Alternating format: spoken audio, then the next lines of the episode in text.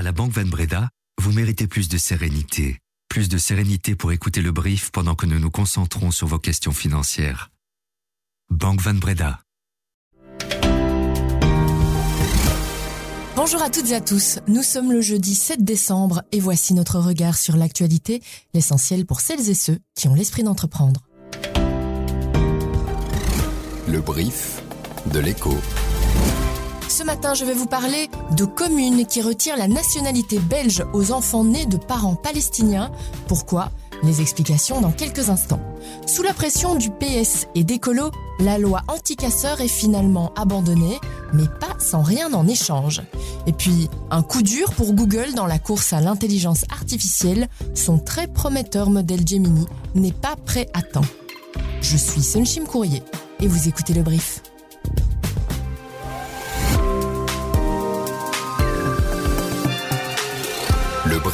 Cette info dès 7h.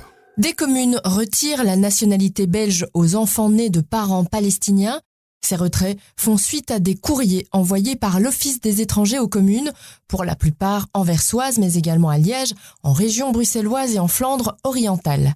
Certaines d'entre elles ont convoqué des familles palestiniennes installées sur leur territoire afin que la mention de la nationalité belge de leur enfant soit retirée de l'état civil et qu'elles leur rendent sa carte d'identité.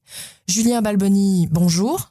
Bonjour Son. Vous êtes euh, un de nos journalistes euh, spécialistes des affaires judiciaires. Comment cette histoire a-t-elle débuté? Concrètement, tout se passe autour d'un litige sur la nature de la nationalité palestinienne. Pour beaucoup, il n'y a pas de nationalité palestinienne et donc, ces ressortissants étant apatrides, leurs enfants qui naissent en Belgique doivent d'office avoir la nationalité belge. Alors c'est un litige qui a cours toujours actuellement devant la justice belge et la Cour de cassation va trancher. Il faut rappeler une chose, c'est que en 2022 et 2023, les Palestiniens sont la troisième nationalité la plus représentée dans le pays en termes de demandes d'asile, il y en a eu plus de 2500 en 2023. Donc ça va être intéressant à suivre dans les semaines qui viennent. Cette situation euh, met donc euh, les familles palestiniennes dans une situation euh, délicate. Julien, les avocats dénoncent le timing particulièrement mauvais, même si, selon le cabinet de la secrétaire d'État à l'asile et à la migration, Nicole Demort, cela doit être considéré indépendamment du conflit. Si leurs enfants se sont vus retirer leur nationalité belge, alors euh, les parents ne pourront pas demander un regroupement familial et devront demander l'asile, asile qui n'est pas certain d'être acquis parce que euh, seulement, entre guillemets, 66% des, euh, des, demandeurs d'asile palestiniens ont obtenu gain de cause cette année en Belgique. Alors aujourd'hui, imaginer un retour à Gaza semble, semble impossible et c'est également pour ça que beaucoup d'avocats s'insurgent contre le timing de cette décision de de Nicole Demort d'envoyer cette, batterie de courrier. Alors certes, ça a commencé au mois d'août, mais depuis le, 7 octobre et euh, depuis également le début des bombardements euh, effectués par l'armée israélienne sur la bande de Gaza, eh ben l'envoi de ces courriers s'est multiplié et il y en a encore aujourd'hui qui partent. Donc plusieurs de ces avocats demandent à interrompre immédiatement cette procédure. Le Conseil des ministres restreint n'a pas encore trouvé de solution pour le dossier de la distribution des journaux et des périodiques. La question est renvoyée pour un nouveau tour de négociation en intercabinet. Par contre, le Cairn s'est accordé sur la fameuse loi anticasseur qui visait à punir les manifestants violents. Sous la pression syndicale, le texte était refusé en bloc par le Parti socialiste et les écolos. Sans surprise, il a été écarté. Mais du coup, le MR a obtenu certaines compensations. La disposition Botson qui devait protéger les syndicats d'un renforcement des poursuites pour entrave méchante à la circulation lors de manifestations passe aussi à la trappe. Des sanctions seront rapidement mises en place pour punir les agressions contre les personnes exerçant des fonctions d'autorité, c'est-à-dire les services de secours, mais aussi les accompagnateurs de train, les huissiers, les notaires, les enseignants et les journalistes. Enfin, des procès en comparution immédiate seront désormais possibles. Cette nouvelle procédure pénale accélérée sera d'application pour des faits relevant de la correctionnelle, la volonté étant de rapprocher la sanction du délit. Décidément, tout le monde court après l'OpenAI. Hier, on vous parlait de l'alliance lancée par Meta IBM. Aujourd'hui, c'est Google qui lance son modèle d'intelligence artificielle générative. Gemini s'annonce comme un modèle d'IA formé dès le départ non seulement au texte mais aussi à d'autres types de données telles que l'audio, la vidéo, le code et les images. Il devrait donc comprendre des informations plus nuancées et répondre à des questions sur des sujets complexes. Il servira de cerveau à Bard, le robot conversationnel de Google. Avec Gemini, Google veut clairement se mesurer à son concurrent OpenAI. Maxime Samin, vous êtes euh, un de nos experts en matière d'intelligence artificielle. Gemini peut-il battre euh, OpenAI malgré euh, l'avance prise par la filiale de Microsoft depuis un an? Alors sur papier, oui, parce que dans les analyses qui ont été présentées par Google, on observe par exemple qu'il excelle sur des critères bien plus importants que ce que fait ChatGPT, et c'est un des premiers modèles qui surpasse les experts humains dans, dans certains tests euh, qui sont portés sur des différentes combinaisons de disciplines, dont par exemple euh, les mathématiques, l'histoire ou la physique. C'est de l'intelligence artificielle multimodale, ça veut dire que ça supporte du texte, de l'image, de la vidéo, du son, du code aussi.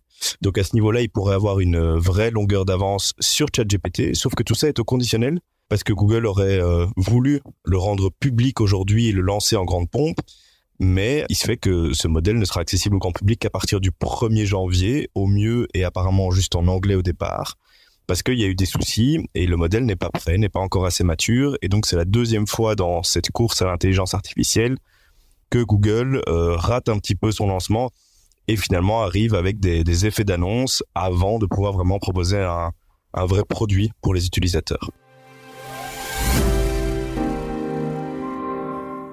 Les CEO des sociétés cotées à Bruxelles ne sont pas logés à la même enseigne. Chaque année, la Vlerik Business School sort une étude sur les salaires des patrons. Et l'an dernier, 4 sur 10 ont vu leur salaire diminuer et 6 sur 10 ont été augmentés. Et l'étude souligne qu'il y a un lien significatif entre les augmentations et l'amélioration des résultats des entreprises concernées. Parmi les sociétés qui composent le Belvin, les plus grosses entreprises donc, le salaire médian a augmenté de plus de 10% à 2,7 millions d'euros. Par contre, pour les sociétés de taille moyenne ou les plus petites, la rémunération est plutôt à la baisse. Celui qui reste le mieux payé avec 7,2 millions bruts, c'est Michel Doukeris, le patron d'Abinbev, devant Tim Van Overmeer de chez Argenix, Jean-Christophe Tellier chez UCB et Ilham Kadri chez Solvay. En Europe, ce sont les patrons allemands qui sont les mieux payés devant les Anglais et les Français.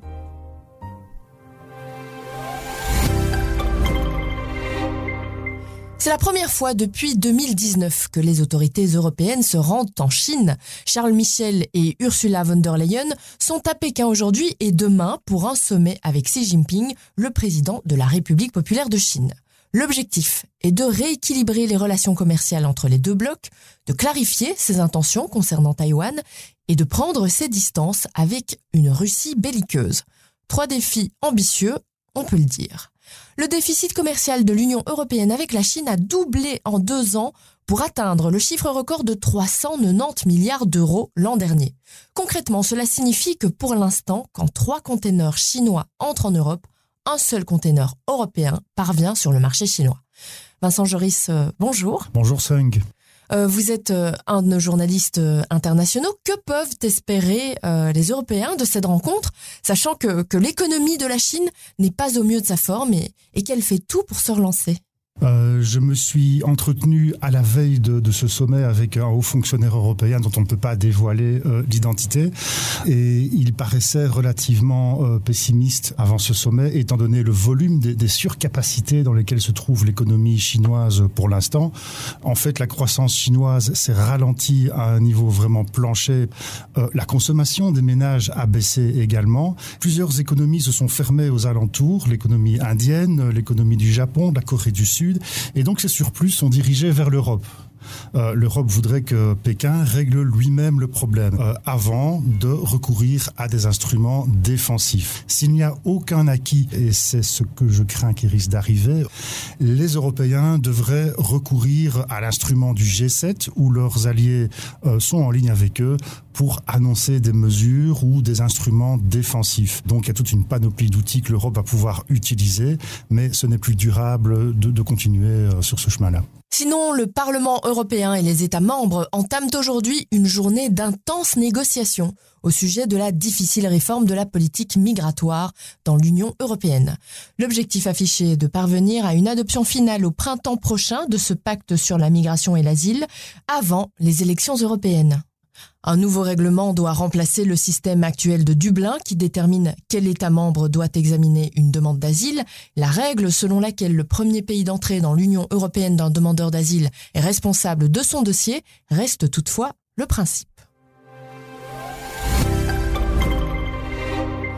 Cela n'avait plus été fait depuis près de trois ans. Du coup, on va le sentir passer. Les frais liés aux actes immobiliers vont être indexés par l'administration des finances dès le 1er janvier prochain. Il s'agit de la rétribution pour formalité hypothécaire, une somme forfaitaire attribuée à l'État fédéral pour l'exécution de certaines opérations et pour la délivrance des copies et des certificats comme la transcription, l'inscription ou la radiation. Pour une inscription hypothécaire, on passera de 230 à 270 euros et de 985 à 1160 euros pour les crédits de plus de 300 000 euros. Bon, qu'est-ce que cela représente? Dans l'ensemble des frais liés à un acte immobilier On fait les comptes avec Catherine Rogman, notaire à Bruxelles. En fait, c'est pas si évident de vraiment déterminer le pourcentage par rapport à l'opération globale. Le pourcentage dépend d'une part de, des droits d'enregistrement que le client paye et du prix. Même chose pour les honoraires du notaire. Les honoraires ne changent pas. Ils sont aussi, donc les honoraires proportionnels sont fixés par l'arrêté royal, ils ne changent pas. Euh, ils sont aussi en fonction du prix. Mais ce que je peux vous dire, c'est qu'il s'agit euh, de frais qui sont dus au tiers, comme nous on dit. Donc, il y a d'une part la taxation d'une opération et qui est donc les droits d'enregistrement qui doivent être payés à l'État. Et à côté de ça, il y a d'autres frais qui doivent être payés à l'État, comme entre autres les rétributions pour les formalités hypothécaires. Et donc, ça, ça vient, si vous voulez, en plus de la rémunération pour le notaire. Les séries télé belges sont en train de se faire un nom sur les plateformes et particulièrement sur Netflix. La nouvelle venue, c'est une coproduction VRT Netflix et elle s'appelle Knockoff. Elle a déjà été diffusée au mois de mai sur la chaîne flamande et elle sera donc proposée dans le catalogue de la plateforme de streaming. Zakenfamilies, dat bestaat uit drie generaties. De wervers, de ervers en de bedervers. Wat doe ik mij niet imbécile zoals ik? Lise maakt blind, Alex. Connaîtra-t-elle le même succès qu'Undercover ou La Trêve Pas sûr, l'intrigue et les personnages y sont en effet nettement moins complexes. La série a pour cadre les belles villas du Zout et sa jeunesse dorée qui passe son temps entre plages, bars et sorties nocturnes. Selon Sylvestre Sby, notre critique cinéma à l'écho, la série aurait pu dresser un portrait psychologique de cette jeunesse euh, désœuvrée et friquée, mais elle se contente de rester en surface, sur son côté matu. Le mieux, pour vous faire une idée, c'est encore de la regarder.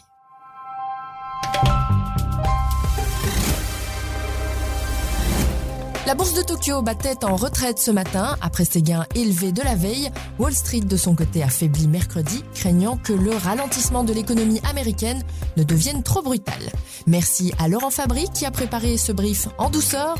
Je vous recommande d'écouter notre brief spécial sur la scission de Solvay qui sera en ligne dès aujourd'hui à partir de 10h. Je vous le rajouterai en note de cet épisode. À demain. Passez une excellente journée.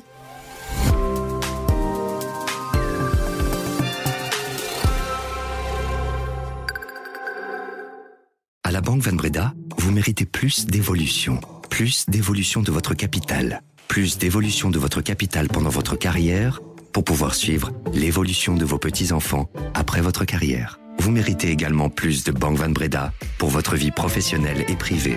Banque Van Breda, réservée aux entrepreneurs et aux professions libérales.